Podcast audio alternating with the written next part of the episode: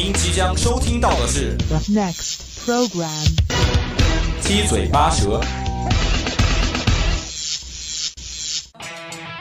你一言我一语，说新鲜热点，他一唱，我一喝，到生活趣事，七嘴八舌。跟您一起唠。想在节目里发表你的高见吗？想在广播里传送你的思想吗？那就赶快参与到我们的节目当中来吧！只要你的思想够新颖，只要你的语言够犀利，七嘴八舌，期待你的声音。Let's go！节目观点仅供参考，不代表本台意见。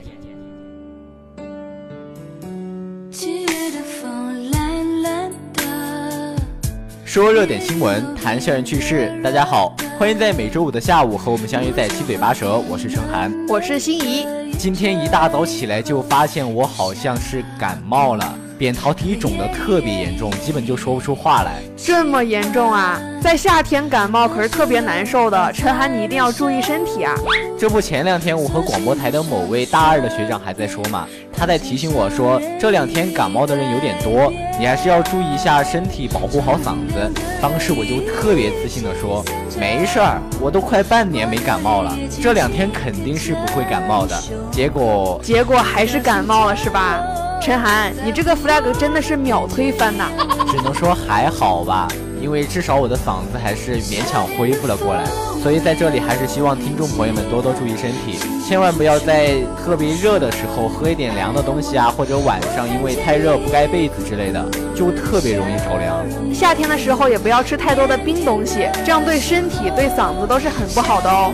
那好，闲话也是不多说了，还是赶紧进入我们今天的第一个板块——黄金一百秒。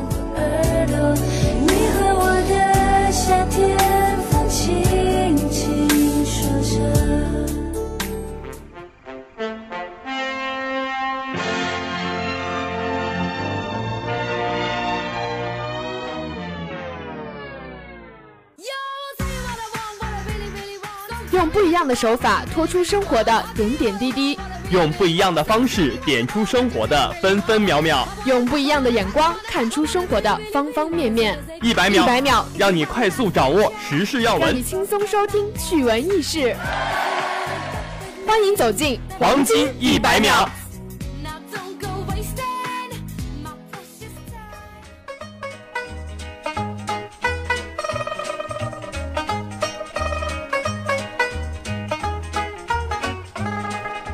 黄金一百秒第一条，联合国报告称，美国有四千万人贫困，美国主持人凌乱了。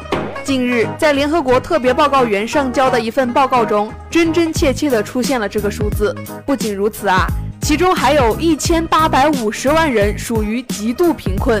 看到这般场景，外媒一档搞笑新闻节目的主持人不禁感叹道：“从来没有人告诉我，美国在制造穷人这方面也是世界一流啊！”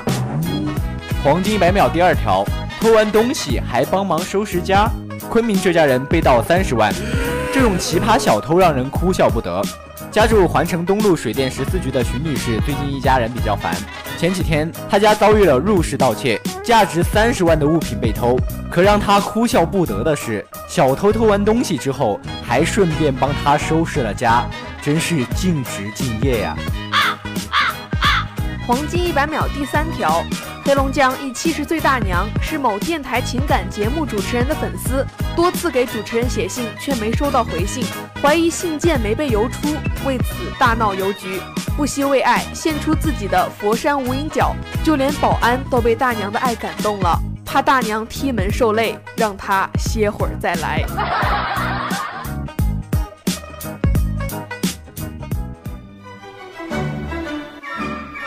黄金一百秒第四条，广州破获一起跨国走私毒品案，四名非洲籍人员落网。抓捕过程中，有两名疑犯非常狡猾，为了躲避警方，一名躲在窗帘后面，另一名则利用自己的肤色躲在开不了灯的厨房里，让警察一顿好找。黄金一百秒第五条，女子在网上秒杀了两个拉杆箱，当天却收到两个登机牌。网上一查，自己的订单竟然显示退货状态。在反复询问下，快递员承认是自己帮女子退的货，因为他觉得女子花钱花多了。这真的是中国好小哥啊！那好，今天的黄金一百秒就到这儿了。接下来，让我们一起进入今天的第二个板块——热点接力棒。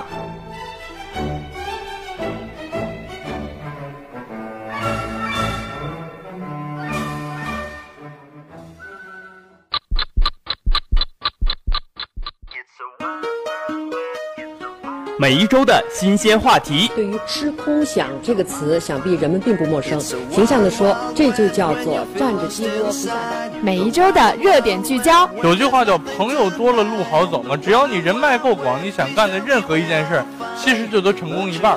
我认识一个人，他朋友特别多，但是他过得很凄惨，因为他所有的钱都用来随礼了。每一周的讨论接力，时时刻刻掌握最热门、最新鲜、最疯狂的热点消息，让你犀利的言语在这里找到归属感，拉响你大脑中的警报，来与大家一起分享你独到的看法吧。这里是热点接力棒。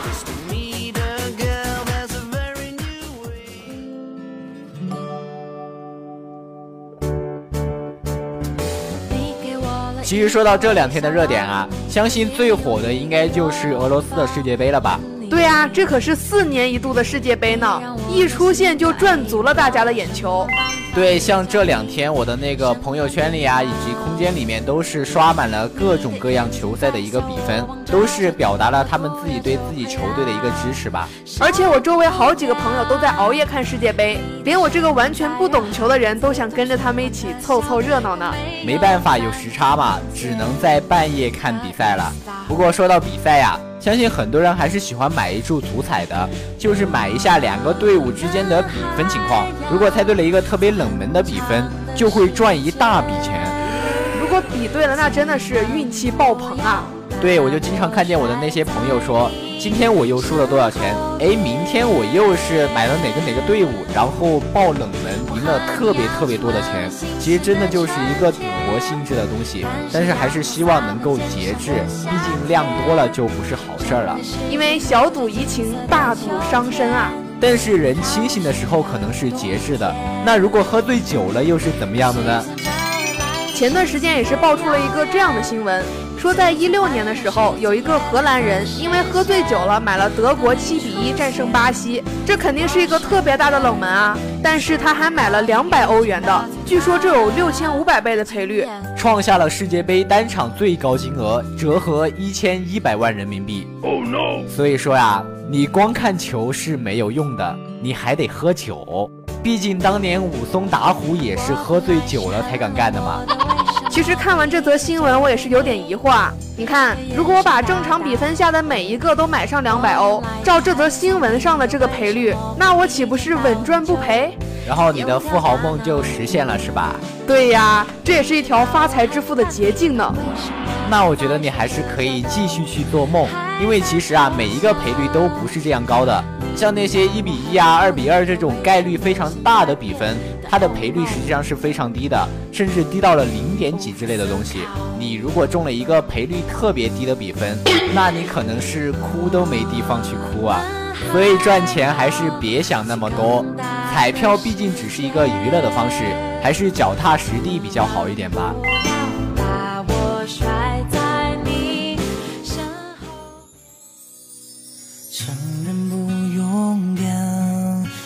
能不能别离开说到世界杯，大家想的肯定不仅仅只有那些特别精彩绝伦的比赛，还有他们的吉祥物啊。因为这个吉祥物实际上是世界杯最具代表性的周边产品，基本都是世界杯观众必须买的一个纪念品。所以每一次世界杯的吉祥物生产都是特别重视的，但是这次俄罗斯世界杯可是遇到了一个尴尬的地步，因为众所周知啊，俄罗斯强大的重工业背后有一个落后的轻工业，所以导致他们这次世界杯根本生产不出来开幕式所需要的巨型吉祥物。但是如果不赶快想想办法的话，这次开幕式就会成为唯一一届没有吉祥物亮相的开幕式。那肯定是会成为世界人民的一个笑柄的。所以，为了帮助俄罗斯世界杯开幕式顺利举行，那中国也是成功的站了出来，因为中国也是作为本届世界杯最大赞助商的，所以俄罗斯也是通过淘宝联系到了当时全中国玩具厂的所有精英女工，在不到一个月的时间就完成了建模、施工到批量化生产的一整套生产线。我觉得这个速度真的是特别惊人了。毕竟，如果是俄罗斯的话，花上几倍的时间，应该也完成不了吧。除了这次中国女工出面救场呢，其实中国制造还是有很多影响力的。毕竟我们 Made in China 可不是盖的，而且中国足球这次也算是踢进世界杯了吧？因为他们用的足球就是中国制造的。这的确算是中国足球踢进世界杯，而且每场比赛都要进网呢。就是我的小星星，挂在那天上放光。白灯下银杏落叶，耳语中。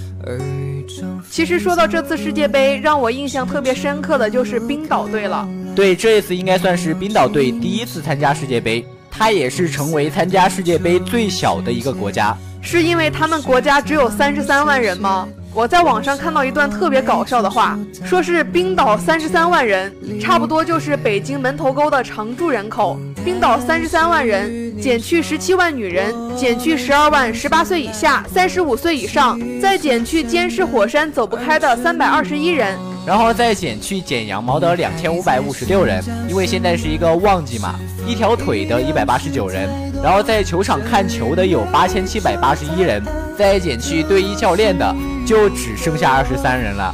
然后最终杀进了俄罗斯世界杯。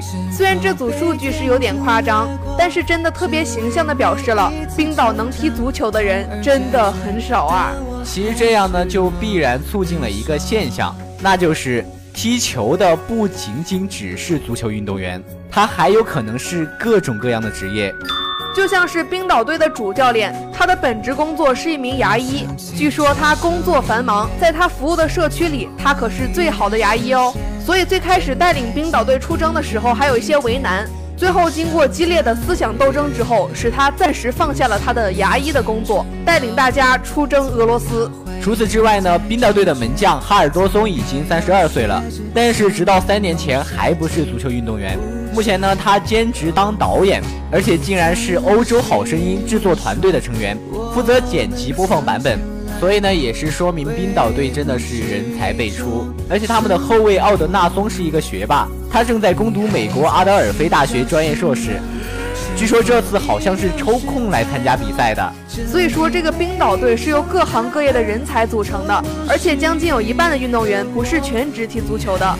因为毕竟冰岛人也就那么多嘛，而且因为他们那边的温度和长夜，导致室外温度也是异常的艰难，所以其实冰岛真的算是在这个室内成长起来的一个足球运动员，但是却渐渐成为赛场上一股不容忽视的力量。其实呢，这次世界杯还有很多有趣的事情即将要发生，包括各种搞笑锦旗啊，或者是一些球队庆祝的方式，都是非常有意思的。那就让我们一起敬请期待吧。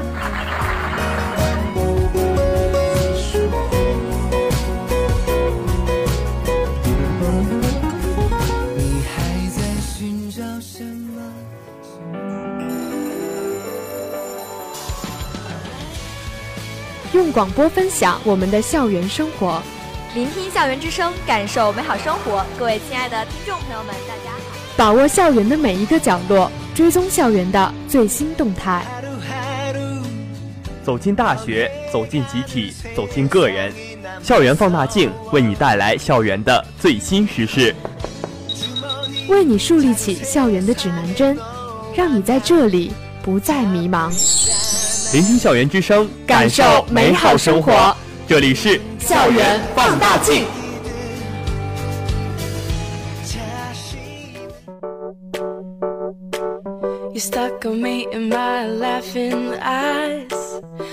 这个夏天也是越来越炎热了。新一，你知道在这个时节最讨人喜欢的选修课是什么课吗？我知道了，那一定是睡觉课。那一定是你喜欢的睡觉课。其实，在夏天最讨人喜欢的应该就是游泳课了，因为前一段时间我也是一个高三的同学给我说，他们学校的游泳课真的是抢都抢不到。选的人基本都是数不胜数，都想上那个游泳课。对啊，夏天能去凉爽的泳池游一下泳，那真的是美滋滋。而且现在出去游泳也要花个百十块钱，又凉爽，还能起到一个减肥的效果。哎，你一说到减肥，我就想起来之前我们说到那个减肥奇葩的选修课。哦，就是我们之前做的那个减肥课程嘛，就是达到一定体重才能参加这门课程的那个课是吧？对呀，还有人在那堂课上减了十来斤呢。不知道我们学校什么时候才能开设这样的课，我也要去蹭一蹭。那我觉得真的，我们学校开设了这门课的话，你也是抢不到的。毕竟这些热门的选修课，想抢到可是要看脸的。你说什么？你在说我丑吗？哼。呃，没有没有没有没有。其实呢，我们前面提到的这两门课程呢，都是比较少见的，所以呢，在今天的校园放大镜里面，我们就和大家来盘点一下大学里的奇葩选修课。四川一高校开设美食课，学生吃着火锅就能修学分哦。其实一说到四川，再想到火锅，那我感觉这个高校的学生一定是美滋滋啊，一定特别特别幸福。四川重庆这边的火锅真的是特别特别的好吃，像那些游客到了四川重庆这些地方，肯定必须吃的一个东西就是火锅。但是这个大学竟然把火锅带进了课堂，真的是让人特别眼红。对呀，当其他高校学生还在为考试和学分而苦恼的时候，选修这门课程的学生却可以一边吃着火锅，一边轻松修学分。据记者在西南交通大学获悉啊，这个大学开设了一门名叫“实话实说”的选修课。而且这门课程的成绩是由三部分组成的，平时成绩占百分之二十，心得体会百分之四十，产品展示是百分之四十。而且结课的时候还需要同学们展示自己的作品，老师会根据菜品的色香味形综合打分。那听你这么一说，我感觉这门课程就不是那么的容易了。结课的时候需要展示自己的作品，那是不是意味着我上这门课结课的时候还要做一锅火锅出来呀？对呀，也不要把这门课程想的那么简单嘛。虽然它叫实话实说，但也不是单纯的过来吃东西的，而是要教你怎么制作火锅底料啊，或者是怎么切菜会比较好看这方面的。那虽然这门课程的难度有所提高的话，但我觉得还是挺有意义的。因为如果真的学得好的话，再加上课下的一些学习时间，就能够很快很好的掌握这个技巧。那我觉得在后面如果回家的时候，就可以向爸妈露一手，一定特别的棒。对啊，就像你说的，现在这个社会很多都是独生子女，然后没有做过饭、洗过碗，所以学校开设这门课程，就是为了让这些即将走向社会的学生们掌握一些生活技能，不只是为了吃，而是更懂生活。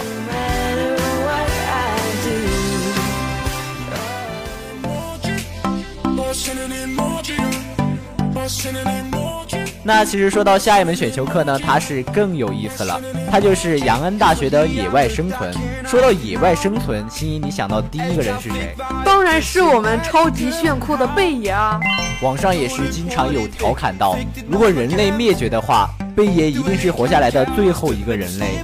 对啊，毕竟我们贝爷野外求生这一技能绝对是满格，而且我们贝爷还会各种攀岩啊、搭屋子啊、穿越热带雨林啊这些特别厉害的技能。最重要的就是他什么都敢吃。当然，通过这门的学习肯定是达不到贝爷的高度的。但是如果真的自己跑到野外无法逃脱的时候，这门课程一定能给你莫大的帮助。那下一门课程就和我们有点息息相关了，那就是。浙江大学新开放的一个舞龙舞狮课程。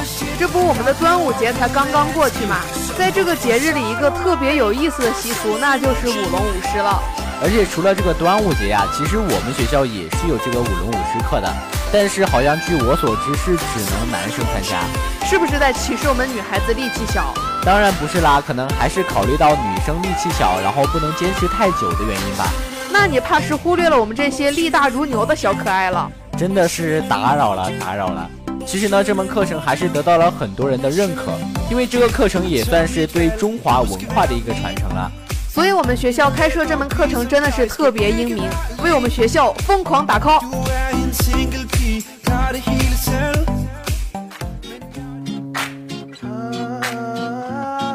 其实说了这么多有趣的课程呢，相信大家也是非常的感兴趣。但是感兴趣也是没有用的，因为我们学校是没有这些课程的。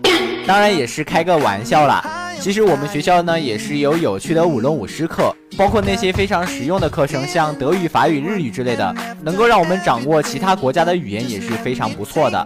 除了选修课，还有那些特别有趣的社团，什么溜冰啊、滑板啊，这些都是可以丰富我们的业余生活的，而且能认识到很多志同道合的朋友。总之呢，这个大学生活还是非常有趣的，不怕没有，只怕你缺少一双去寻找有趣的眼睛。所以大家还是要好好的享受自己的大学生活，不仅要好好学习，更要劳逸结合，让自己的生活丰富起来。